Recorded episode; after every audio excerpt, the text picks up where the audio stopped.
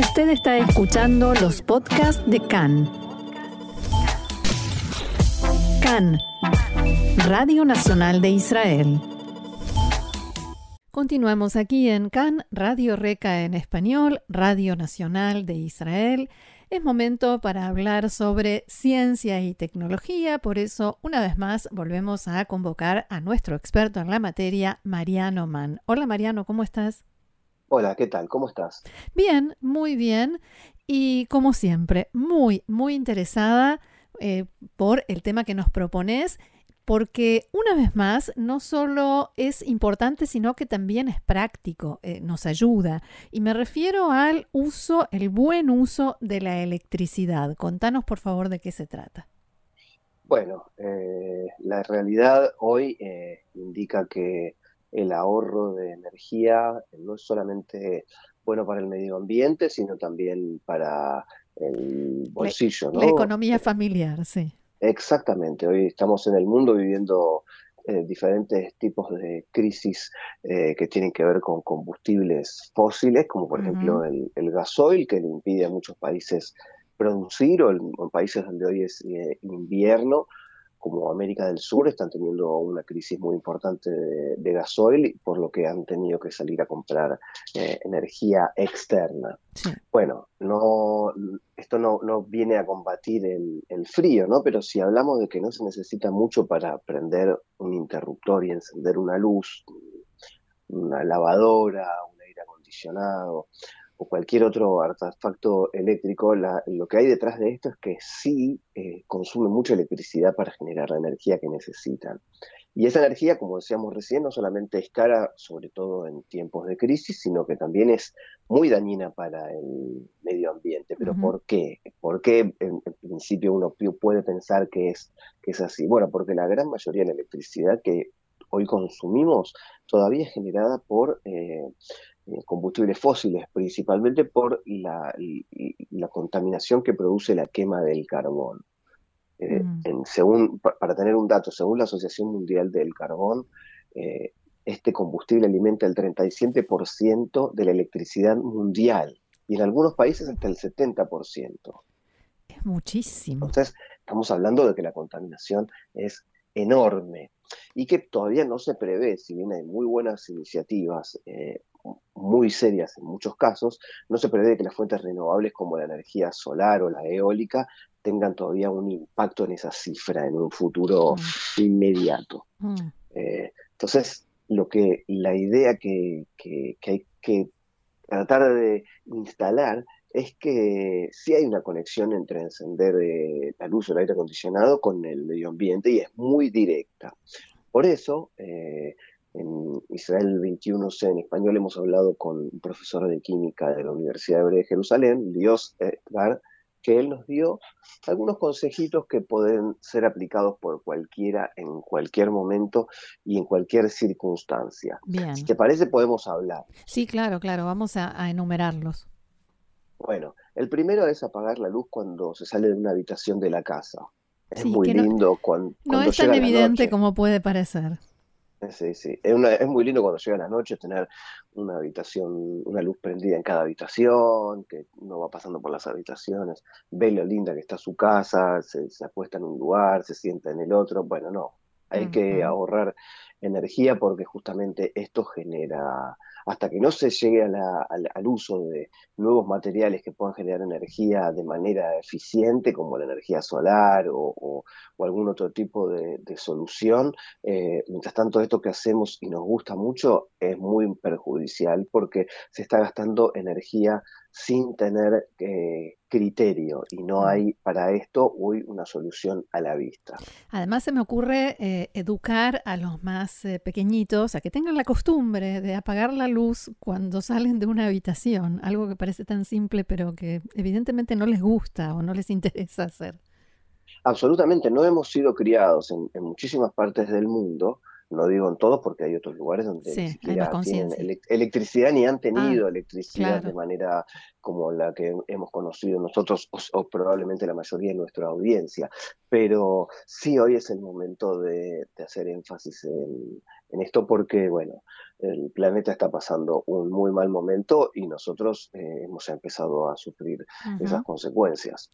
Eh, otro consejo es usar energía termosolar para, por ejemplo, calentar el agua de la ducha en lugar del termotanque eléctrico. Aquí en Israel es lo que conocemos como el Dud Shemesh.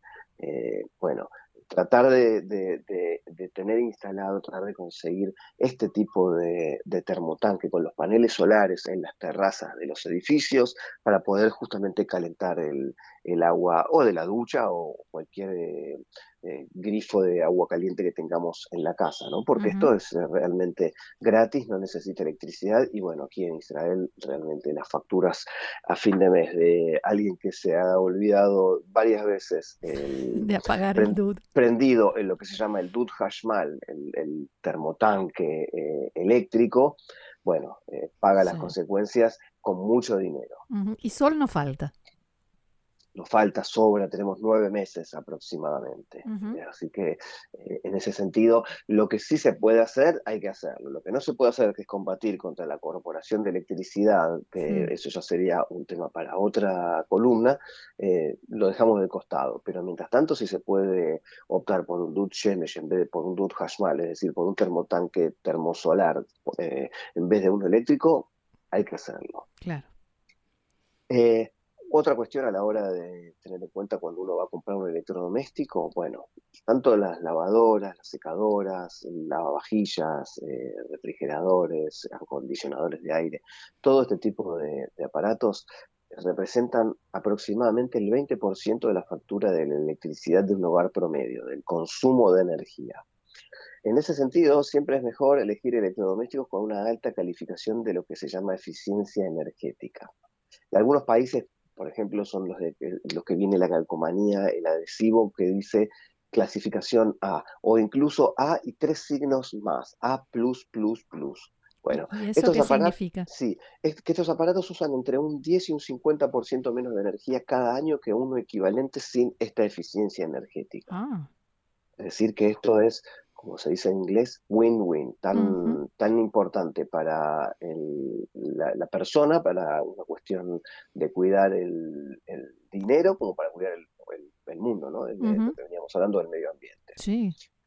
Y otro vicio que moderno que, puede haber en, los hogares es eh, hacer funcionar la lavadora o la secadora cuando a uno se le da la gana y con tres o cuatro, tengo que ponerme esta remera, tengo que ponerme esta, esta camisa, eh, voy a hacer un lavado. Bueno, la idea es tratar de, evitar esto si es urgente porque, bueno, a, muchos nos ha pasado en el último momento, nos hemos dado cuenta que no teníamos la prenda indicada para el evento particular, pero en general hay que tratar de hacer funcionar la lavadora o la secadora de, ropa solo con carga completa y solo cuando sea necesario, es decir, pensar dos veces antes de tirar la ropa en el cesto de la ropa sucia. Porque justamente también esto tiene que ver con algo que, que, es una costumbre que se arrastra por generaciones, porque la ropa también se va desgastando y hace que nosotros consumamos más ropa no, mm. no, estamos hablando acá de una suciedad, pero sí puede haber eh, limpieza local de una mancha, de, un, eh, de, alguna parte de la, de, la prenda. la prenda que haga falta realmente limpiar y no toda la prenda, porque esto va desgastando la prenda y hace que consumamos más, más prendas en un momento en que la industria textil es una de las más contaminantes. Sí.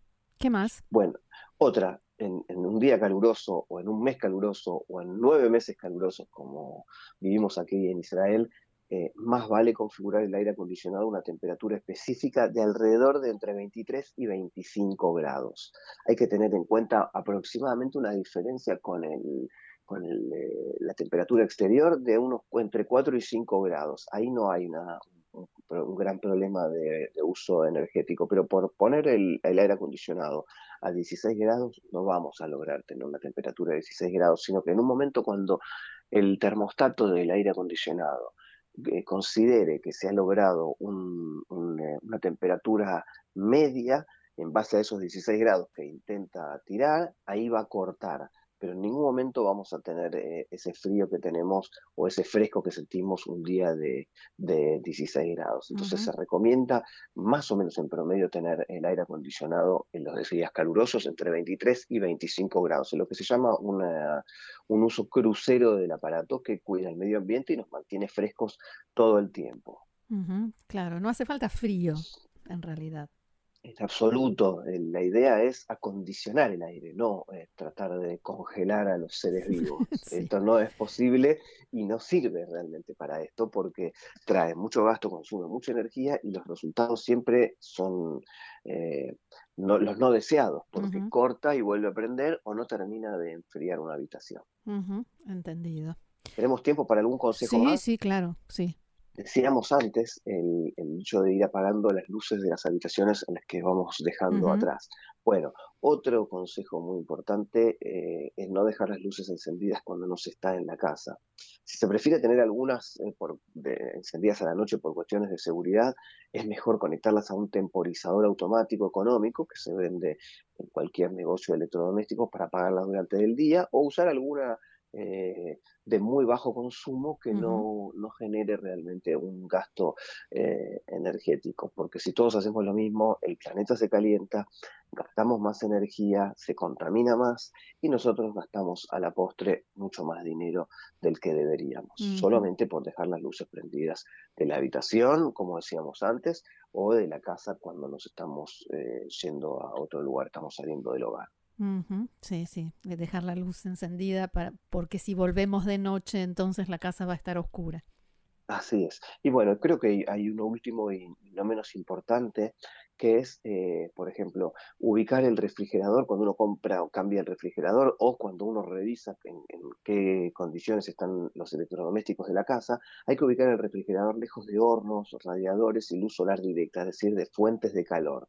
Y mantenerlo lleno en la medida que se pueda. Sí. Esto no es un consejo eh, de clase, sino que es un consejo eh, más bien de eficiencia energética para que justamente el aparato esté funcionando mejor y distribuya bien el frío. De esta manera, al distribuir bien el frío, no tener que enfriar por demás, si la, el refrigerador perdón por heladera, así como decimos en Argentina, está bien organizada adentro, eh, bueno, eh, es más fácil también para nosotros encontrar más rápido los productos, tener la heladera abierta menos tiempo y eso hace que todo sea un combo muy efectivo para ahorrar energía. Bueno, también hay que dejar eh, esto para los más inexpertos, hay que dejar al menos 5 centímetros de espacio alrededor de los costados, la parte posterior y la parte superior del refrigerador para la ventilación, porque un refrigerador emite calor constante para mantener justamente esa temperatura baja, es decir, genera calor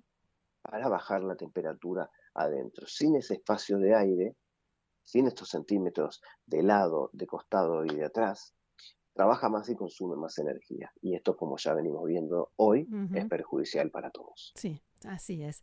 Muy bien, Mariano Mann, nuestro experto en ciencia y tecnología israelí. Muchas gracias por esto. Quien quiera saber más sobre este tema y todos los que Mariano nos trae cada semana, Israel 21C en español es el sitio que nos provee de toda esta información. Mariano, muchas gracias y será hasta la próxima. Hasta la semana que viene. Shalom. Shalom.